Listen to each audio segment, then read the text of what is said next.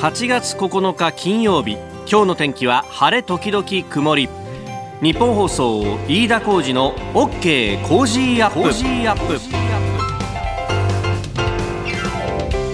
朝6時を過ぎました。おはようございます。ニッポン放送アナウンサーの飯田浩司です。おはようございます。ニッポン放送アナウンサーの新行市佳です。日本放送飯田浩二の OK コージーアップ。この後8時まで生放送ですあの朝出社するのはだいたい4時前後ということで我々、まあ、私も新業アナウンサーも電車動いてないんでね当然タクシーで来るんですけど、はい、今日ねタクシーの運転手さんがさ「飯田さん今日はこの後急いで行かなきゃならない書き入れ時なんですよ」ってすごいね力こぶを見せたんですよ。書き入れ時？何かと思ったらさ、うんコミケだって。あそうあ今日だ今日からだ。今日からなんでしょ？コミックマーケット、はい、でさえー、コミケってでもみんな電車で行くんじゃないですかって言ったらいやこれがあの狙いのものがある本当に好きな人は、うん、もう朝早く日が昇る前から並ぶんだと、はい、でそのためには電車もバスも動いてないからそうですよ、ね、あのタクシーを使うんですよなんて。へえみたいな話をしてて。いやでも全国から集まるんでしょ？全国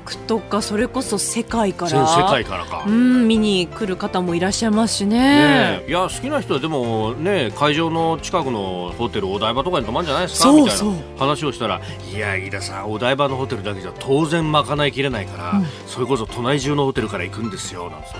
飯田さんそれこそそこに見えるペニンシュラホテルに泊まっててそこから行く人もいますよみたいな。えー、えマジっすか？みたいな。すごいさお金をこうここぞという時のためにこうために貯めてきてるからそうですよ。そういうところも使うと、ええ、いや聞いたのはさ、うん、終わった後帰りにさその戦利品をさいっぱい持って、はい、家に帰ると、うん、であのむ、まあ、昔だからビッグサイトにね車つけたらあのどこまで行きます？新潟って言われたっていうマジっすか？みたいな。すごい。すごいよね。いやでも思うんですよ。なんだよ。あのオタクってね好きなものにお金を使ってなんぼだと思うんですよね。それがやっぱり楽しみだもの。なるほど。決意を新たにしてますね。そうですよ。なるほど。このために貯めてきたんだお金を。筋肉とかいろいろね、はい、はいさあ、最新ニュースをピックアップいたします。スタジオ長官各紙入ってきました。まあ今日は福島第一原発についてというのを一面トップに乗っけているのが2紙ありますね。えー、朝日とそれから毎日、えー、汚染水のタンクが3年後に満杯になると。まあこれ汚染水というふうに書いてますけれどもお、大体の各種、まあ例えばそのストロンチムだとかセシウムだとかというものは、あのー、ほとんどが除去できるんですけれども、まああの水素の同位体とも言われるトリチウムというね、えー、ものだけが取りきれないと。取りきれないというかこれあの水が H2O ででトリチウムは確か H3 になるのであのほとんど溶け込んじゃうと。で実はこの我々が飲んでいる水であるとか、まあ、あの水分にもトリチウムというものも入っていると、まあ、あのそれは微量ではありますかね。というものででこのトリチウム水っていうものはトリチウムだけは本当取りきれないので、えー、他の原発とかでも日本の原発もそうですし、まあ、海外の原発ももちろんそうなんですが、えー、トリチウム水は海に流してしまうというのが、えーかなり常識になっていて、で、それこそ私もあの、福島第一原発、取材で訪れたこともあって、もう、かれこれそうですね、えー、4、5年前の話なんですが、その当時ですでにタンクがダーッと並んでいると。で、ここに視察に来た海外のその原発関係の技術者たちは、仰天をするんだと。なんでこんなもん貯めてるんだと。これ、流しちまえばいいじゃねえかって。だってトリチウムしか入ってないんだろって言うんですけれども、なぜこういうことが起こるかというと、あの、風評被害であります。あの、今週ね、水曜日に佐々木俊直さん、ジャーナリストの佐々木俊直さんと一緒にやった時に、まさにこの風評被害についてというのは、あ深くお話をしましたけれども、まあ、漁業者の方々にとっては、このトリチウム水が流れ出しても、あの仮に海に放出されたとしても、それが、あの、科学的に問題がないことは重々承知していると。ただし、科学的に問題がないとしても、それが、えー、例えば、あの、魚がこう、東京に出回った時に、東京の人たちがどう受け止めるかというところ、まあ、科学的には安全でも、その安心という部分を、誰が担保してくれるんだと。で、そこをも担保できない限りは、えー、漁業者としては、えー、魚を取ったって売れないっていうことになるんだから、えー、放出には反対という立場を取らざるを得ないと。いうことになっております。だからこの見出しっていうことになるわけですよ。汚染水って書かれたら海が汚染されるというイメージにこれなってしまうと。あの東京大学の,、まあ、あの農学部でですねそれこそ魚についてずっと海の魚の海の魚の中にどうやってじゃあその放射性物質が取り込まれて、えー、流れていくかというあたりの研究ずっとされてる方もいやトリチウムであれば問題はないんですよっていうことを言ってるんですけれども、えー、我々科学者としては安全の部分までは科学的に、えー、お伝えすることはできると。ただ、安心に関してはそれぞれ一人一人の受け止め方が違うので、これに関して科学者として何かできるかっていうと、我々は安全の部分を分かりやすく説明をすることで、安心かどうかを判断してもらうと。そこまでしかできませんよという話をされていました。まさに同じ役割はメディアも負っているはずであるということを考えると、せめて名前の付け方を正しい方向に持っていくなり、あるいは、えー、この水がどういった水なのかという説明を一面からきちんとするなりということも必要なんじゃないかと思います。えー、トリチウム水についてっていうのも今、あの、ネットでもいろいろ出てますんで、えーまあ、これ調べればあいろいろと情報も取ることができるという時代になりました、えー、その辺も考えていかなきゃいけないことだと思いますね。あなたの声を届けますリスナーズオピニオンです。ニュースについてのご意見をお待ちしております。今朝のコメンテーターは外交評論家三宅邦彦さんです。取り上げるニュースですが、まずは今日74回目の長崎原爆の日を迎えます。えー、そして台風9号と10号の最新情報について気象協会の方とつないでいきます。えー、それから頻発するアメリカの銃乱射事件について、えー、さらに中国の対米貿易、えー、13%のマイナスとなりました。えー、ニュースキーワードカシミール地方インドとパキスタンの国境付近ですね、えー、それから韓国ムン・ジェイン大統領の盗っ人武々しい発言について、えー、翻訳で火に油かというような記事も出ていましたが、まあ、このあたりもお宮家さんに聞いていきましょう。さあ、7時台はコメンテーターの方々とニュースを掘り下げてまいります。今朝のコメンテーター、外交評論家、三宅邦彦さんです。おはようございます。黄色いポロシャツですね。ええ、いけないですか？いや阪神 タイガースに合わせてきていや、これでもうストライプが入れば最高いや、もうバッチリですね。すみません、そこまで気を使っていただいて。いやいやいやそういうわけじゃ横須賀のくせに言ったら。横須賀のくせに。本当だったら横浜ファンにならなきゃいけないところだったんですけど。そうですよ。郷土愛ないんだね。いや、そういうわけじゃないんですよ。そう。92年にほら、阪神が準優勝した。はいはいはい。えー、あの時小学校。優勝で、あ、そう。優勝でファンだったんですか？そうなんですよ。新庄亀山大フィーバーっていうね、懐かしいですね。大阪行ったらモテますね。東京じゃ何の足しにもならないっていうね。大阪のテレビの番組はもうスポーツニュースはタイガースだけだから。だけですからね。スポーツ新聞をね。今日もよろしくお願いします。よろしくお願いします。8月9日金曜日時刻は朝7時を過ぎました。改めましておはようございます。日本放送アナウンサーの飯田浩二です。おはようございます。日本放送アナウンサーの新業一華です。あなたと一緒にニュースを考える飯田浩二の OK 工事アップ。7時台はコメンテーターの方々とニュースを掘り下げてまいります。今朝のコメンテーター外交評論家キャノングローバル戦略研究所研究主幹三宅邦彦さんです。おはようございます。おはようございます。おはようございます。三宅さんには番組エンディングまでお付き合いいただきます。では最初のニュースこちらです今日74回目の長崎原爆の日。長崎は今日アメリカによる原爆投下から74回目の原爆の日を迎えました。平和記念式典はこの後午前10時40分に始まり原爆が炸裂した11時2分に黙祷を捧げます。来賓として安倍総理大臣やグテレス国連事務総長の代理で軍縮担当上級代表の中光泉事務次長らが参列する予定となっております。えー、市長や被爆者代表が核兵器廃絶と恒久平和を訴えるというところ74年が経ちました。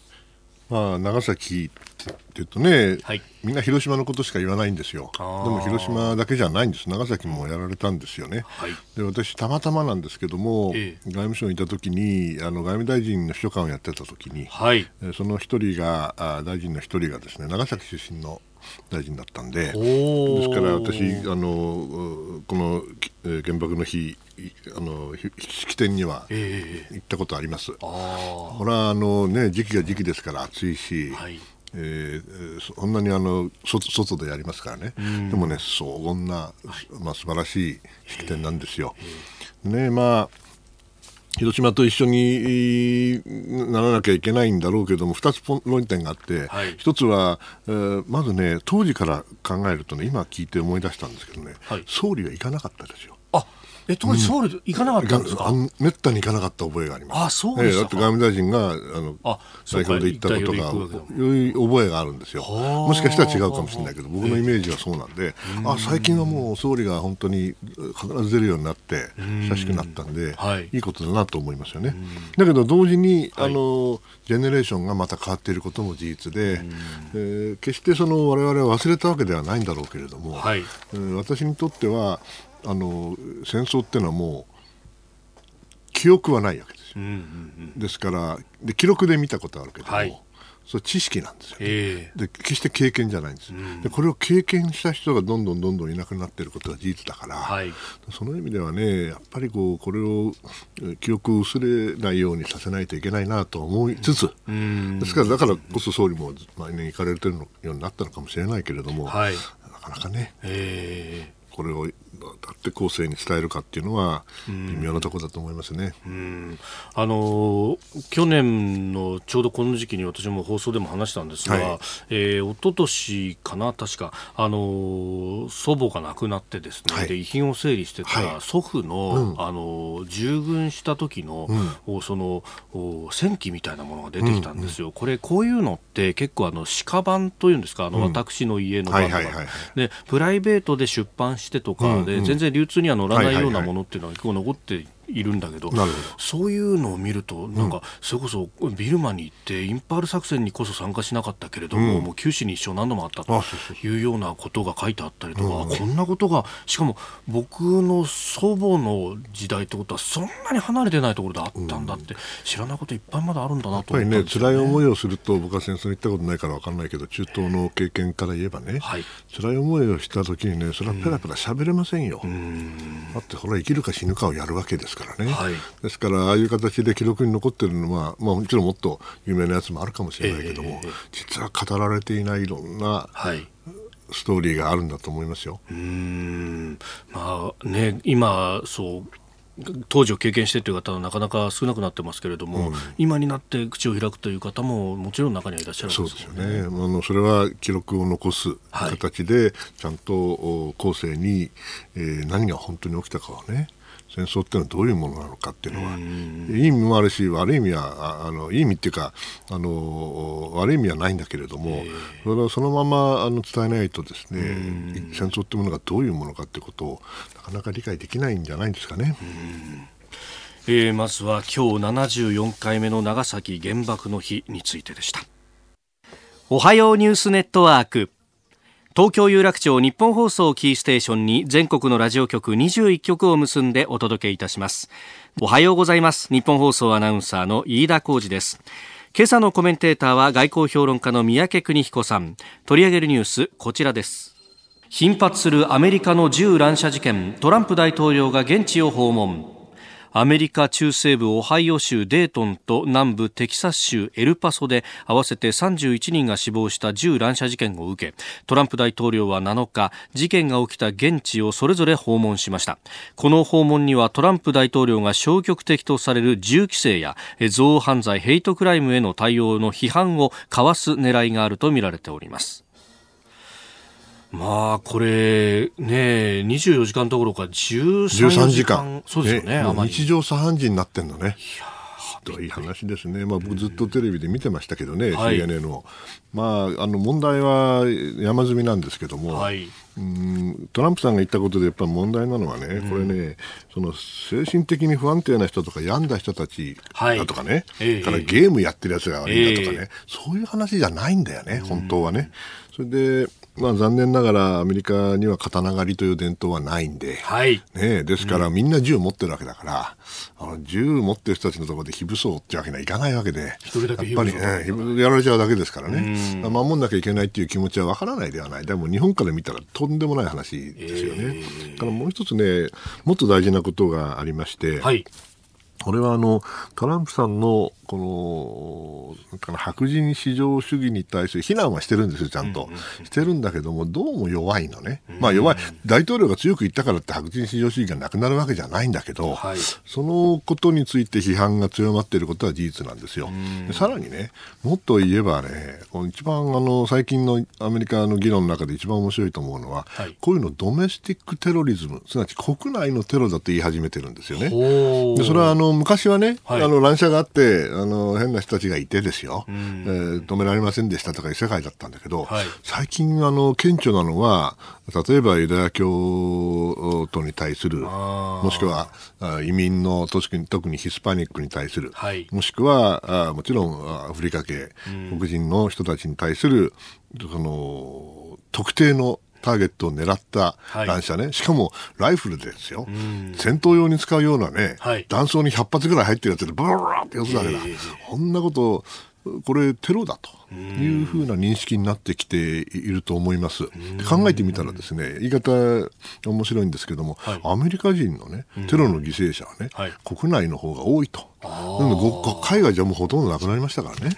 ですからその意味では、これ新しくて古い問題なんだろうなと。あー。うん。今までって銃規制の文脈から言って、で結局そのあのライフル協会だとか、はい。まあ、団体もあってなかなか進まなかった、はい。でこれがじゃあテロ対策っていう別のこう文脈からひょっとしたら解決策があるかもしれない、うん。テロ対策でありヘイトクライムですから。ああ憎犯罪とえー憎犯罪ですからね、ええこの確かに切り口は違うし、それが正確な切り口なんだろうと思うけど、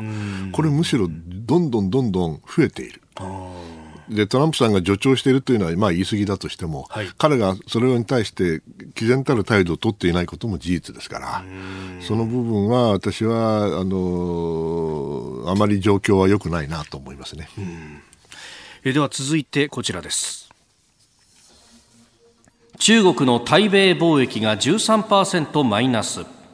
中国税関総署は8日中国の1月から7月の対米貿易総額が前の年の同じ期と比べて13.4%マイナスの3000飛び80億740万ドル。日本円にしておよそ320えごめんなさい32兆7000億円だったと発表しました。輸出入ともに減っております。アメリカと中国は6月末の首脳会談以降貿易摩擦解消に向けた協議を再開しましたが具体的な進展なく貿易縮小に歯止めがかからなかったということです。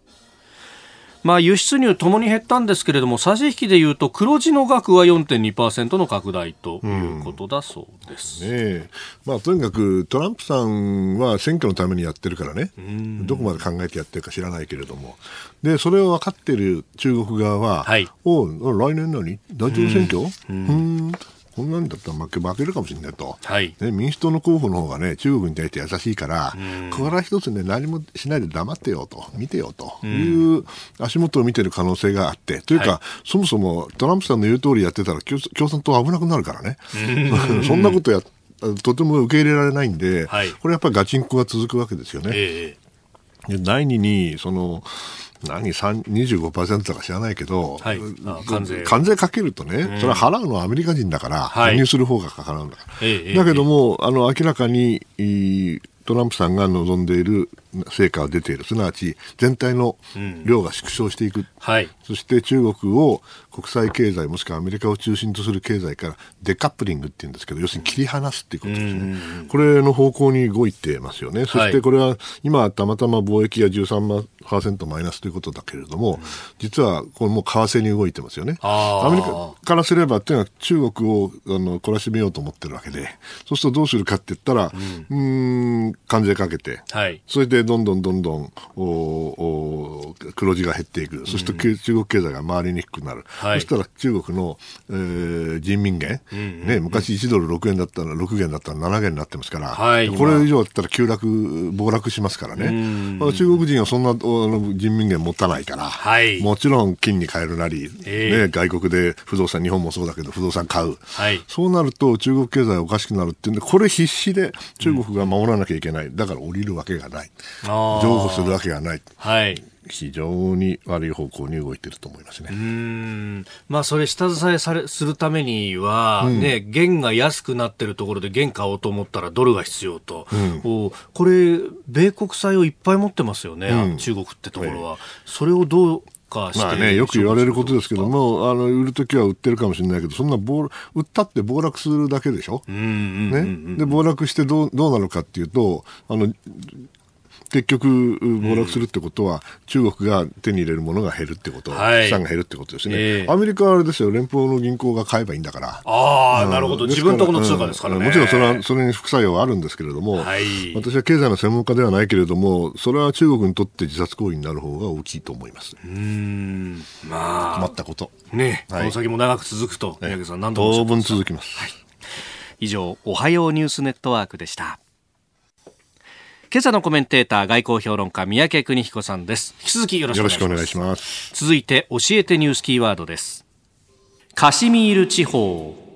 インドとパキスタンは1947年にイギリス領から分離独立して以来イスラム教徒が多数派のカシミール地方の領有権を争っております。なぜ争っているのかと言いますとこの地方はヒンドゥー教徒の反王が治めながらイスラム教徒が多数を占めていたということでインドパキスタン双方が領有権を主張し続けている状況になっております。でこの分離独立の時にはまあ大多数はイスラム教徒ですからパキスタン側に行こうというふうな意見もあったんですが反王の判断でインド側に行ったということがあってそこからねじれが続いているということです。でこれを踏まえて、えー、次のニュースです。パキスタンは7日インドが北部ジャムカシミール州の自治権を剥奪したことを受けインドとの外交関係を格下げし二国間貿易を停止すると発表しております。えー、インドのモディ首相も演説をして、はい、もうお俺たちのお土地なんだと、うん、そして直接支配をするんだと。いうことも言っている、まあ、古くてね新しい問題なんですけども、はい、インドができたパキスタンと別れた時からずっとあるわけで、今だってねインドじゃあヒンドゥーの国かったらね、はい、インドにねおそらくもイスラム教徒ね1億人ぐらいいるんですよ。おお、そうか、うん、まだいるんです、もちろん。で昔はもっと混じってたんですからね。はい、ですから、それがまあ、ああいう形で分かれて、えー、そして別れきれなかったところがここですよ。しかしね、最近はまあ、あの、ずいぶん関係良くなったと思っていたんだけれども、はい、どうやらまた、インド、かなヒンドゥーナショナリズム、はい、みたいなものが、まあ、モディさんそれを、まあ、提唱してるわけだけども、えー、残念ながらあのまた戻ってきちゃった感じがしますよね、まあ、インドとパキスタンはねとにかく仲悪いんですよ、はい、昔思い出したんだけども、えー、昔ね、はい、国連安保理の、うん非常任理事国の選挙があって、インドと日本が戦ったわけですよ。うん、で、日本が勝ったんですね。はい、それで、その時ってまたまた僕、パキスタンにいたんだけど、えー、日本から来る新聞なんか読んでると、はい、日本が勝った勝った勝った勝ってるわけね。ところがね、パキスタンの新聞はね、インドが負けたっつって、ね、日本が勝ったんじゃねえのかよ。インドが負けた。とにかくインドが負けた。インドが負けたらいいですよ。これはどうしようもねえ関係だなと思ったのはね、まあ何年、まあ十何年前の話ですけども、ついにまた元に戻ってきちゃってましたね。まあこれだけじゃなくてね、はい、この日経新聞、ええ、僕いつもあの金曜日になるとこう読ませてもらうんだけども、ここにあのオピニオンの欄があってね、はい、フィナンシャル・タイムズのあの、うんうん、いいコラムが時々出るんですけども、はい、崩れ始めた東アジア秩序、まあ、要するに冷戦時代ねある意味で安定していたわけですよね、はい、それが崩れていってるって話がこう書いてあるんだけども、はい、これね、おそらくね、うん、東アジアだけの問題じゃない。つまりインドとパキスタンだって昔から仲悪いし当たり前だけどもずっと戦ってたわけですよね。はい、だけどもその中でいろいろ国際主義が出てきて安定させてきた。はい、ところがどうも最近はその重しになっていたはずのアメリカも国内でね、国内テロがあるぐらいだから、ごらごちゃごちゃごちゃしてて、トランプさんなんか外国のことなんかどうでもいい、アメリカ大事やと、こういうわけだから、はい、だんだんだんだんその、なんとかな、みんなもっと安定して、理性を働かして我慢して安定させなきゃいけないよねと思っていたのに、なんかたかがどっかでポロッと外れ始めてるような気がするんですよね。だから、東アジアで崩れ始めた秩序なんだけど、はい、実はインド、パキスタンのところでも同じようなことが起きてるんじゃないか。インドのおヒンドゥー至上主義がね、はい、結局、その今まで相入れなかったかもしれないけど、共存してきたパキスタンとの争いはまた蓋を開けちゃったと、パンドラの箱を開けちゃってるんじゃないかと、非常に嫌な話ですよね。モテさん、まあ、僕は立派な人だとは思うんだけれども、はい、そこまでしなくたっていいじゃないのと言いたいところですよ。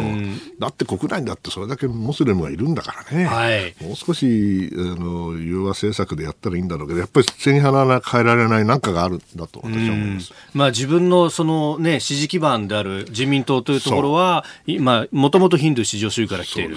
だけどそれだけで政権を担うったってそれは反作用がありますからね、まあ、逆効果だと思うんだけれども彼らはそう思わないのかもしれませんね。いやインパ核持ってますしね。そうやめて、えー、今日のキーワードカシミール地方でした。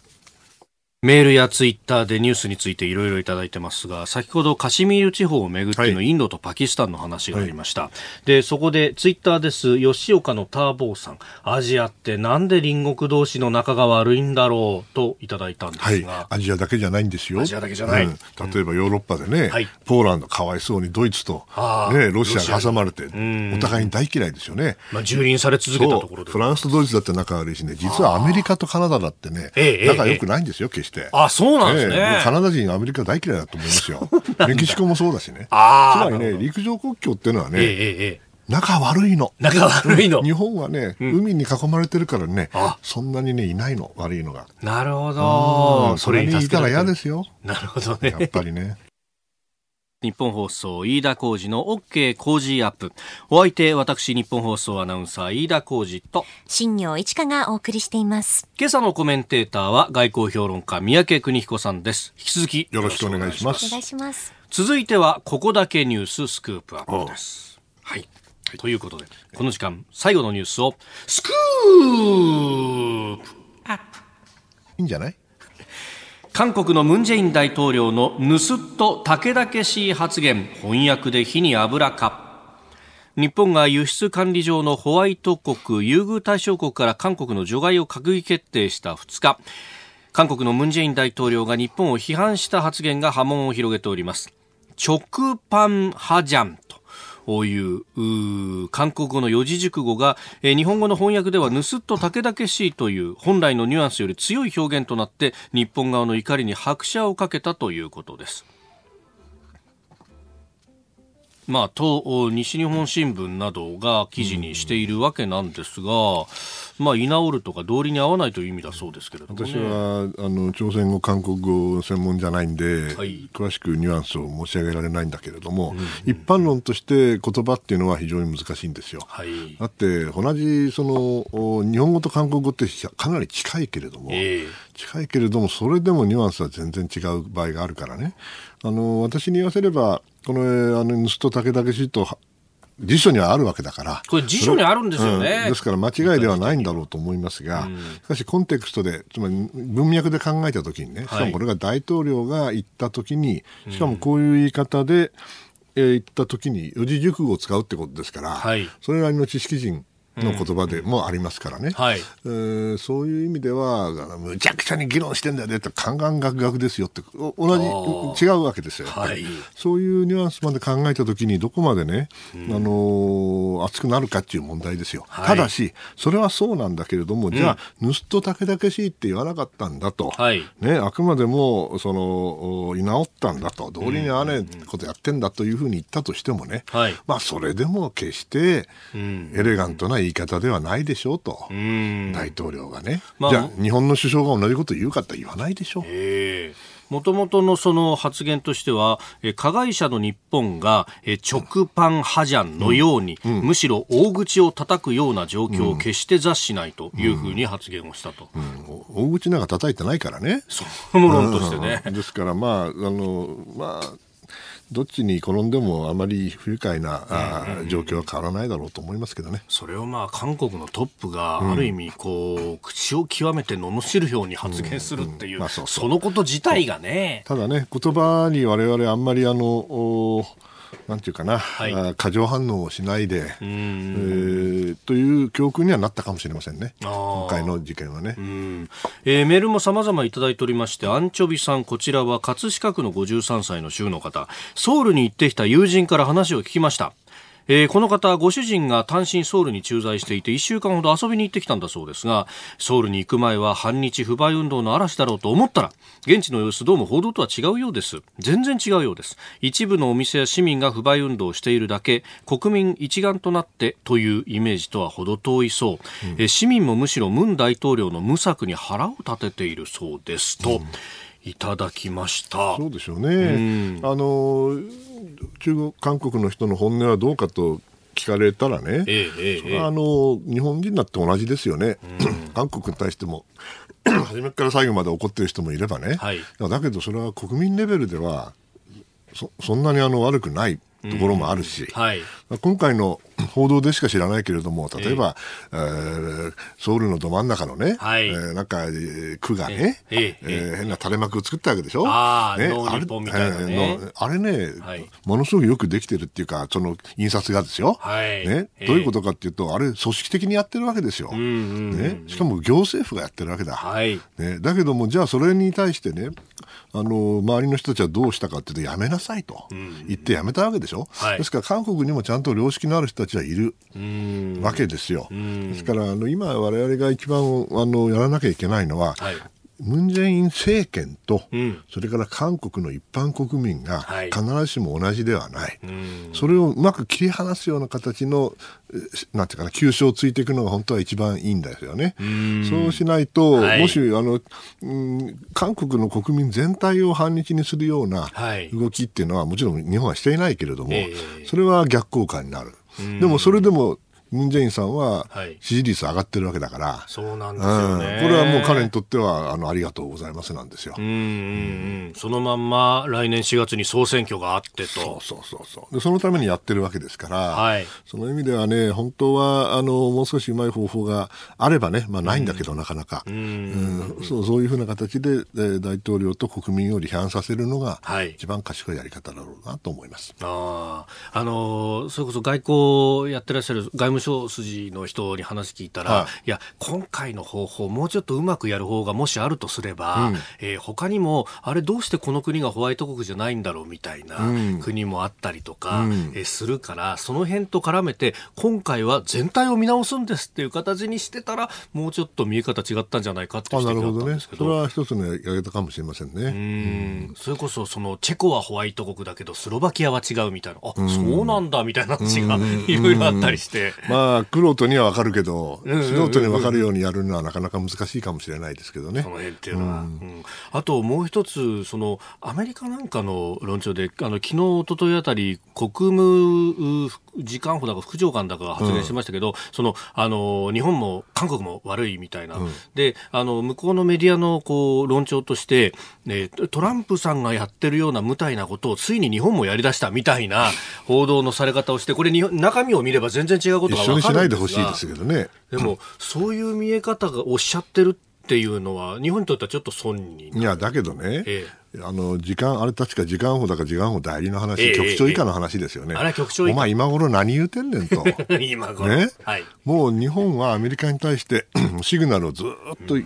あれしてて、ねはい送ってて、ええそしてアメリカは分かってるはずなのに、全然動かなかったじゃないですかと。はいね、日本は G20 で大阪でまずずっと我慢してきて、何か出るかなと思ったけど、結局出なかった。はいですからもうやむにやまれずね、やりたくてやったわけじゃないですよ。はい。でそれをやったらね、なんかね、あの後から言う、後から言うなら最初からやれよで、そのポンペイオさんだってね、これから仲介やるんだなんて言って、ねはい。仲介なんてね、言っちゃダメなんだよ。ん。あんなのは水面下でやって、はい。まとめてから発表するもんなんだよ。それをね、もう今のアメリカの悪いけど、国務省も、うんそれからホワイトハウスもですね、はい。昔のような、こう、なんていうかな、よく考えられた外交やってないよね。ああ、うん非常に、まあ大統領がああなんだからしょうがないといやしょうがないんですけども、確かにああいう発言を表でやるっていや俺たちは頑張ったんだけどさそうアリバイでしかないわけですよ、うん、責任逃れもいいところなんですね、そうそうそう。もっとプロの外交やってよって、うん、昔はアメリカはもっと良かったでしょ。えー、今日のスクープアップ日韓関係についてそしてそこからあ広げて、えー、アメリカも含めての東アジアについてお話をいただきました、えー、このコーナー含めてポッドキャスト YouTube ラジコタイムフリーでもは配信していきます。詳しくは番組ホームページをご覧くださいあなたの声をお届けますリスナーズオピニオン。まあ、いろいろなご意見をいただいております。特にこの日韓関係というのはね、メールやツイッターたくさんいただくんですが、えー、長野からいただきました、いのちゃんさん。えー、さらにこう俯瞰して東アジアを見てというところですが昨今のアメリカの韓国への対応を見てると、うん、アメリカは安東アジアにおける安全保障の枠組みを日米韓から日米タうん、台湾に切り替えてるんじゃないかと思うんですが、宮家さん、どうご覧になりますかいいご質問ですよね、よく勉強されてると思うんだけども、ええまあ、韓国はあの日米韓から少しずつ離れていこうとしていることは事実なんですけど、台湾をね、え、その日米韓から日米台っていうのは、なかなか難しいですよね。台湾は少なくとも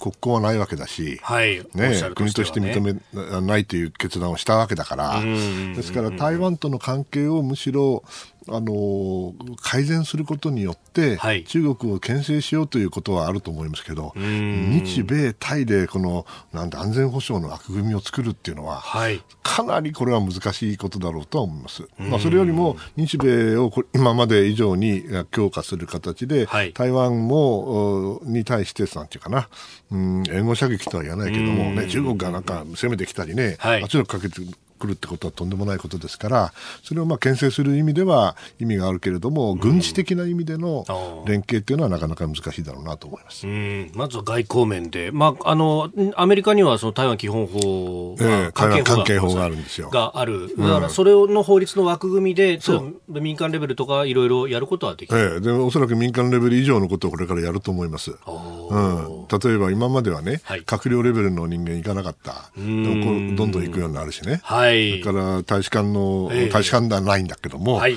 まあ、代表部があるとするじゃないですか、うん。うん、そこに大使館と同じように海兵隊のやつを送ってみたりとか、はい、そういうことは徐々に徐々にやっていて、ほら、北京は起こってますよ。うん。うん。でもまあ、全体の米中の喧嘩の中の一環だと考えればいい。つまり中国の圧力が強くなっているところで台湾に対して、まあ、援護射撃をする形で現状を維持していこうという考え方だと思います。はいえ、今日もたくさんのメールツイッターいただきましたどうもありがとうございました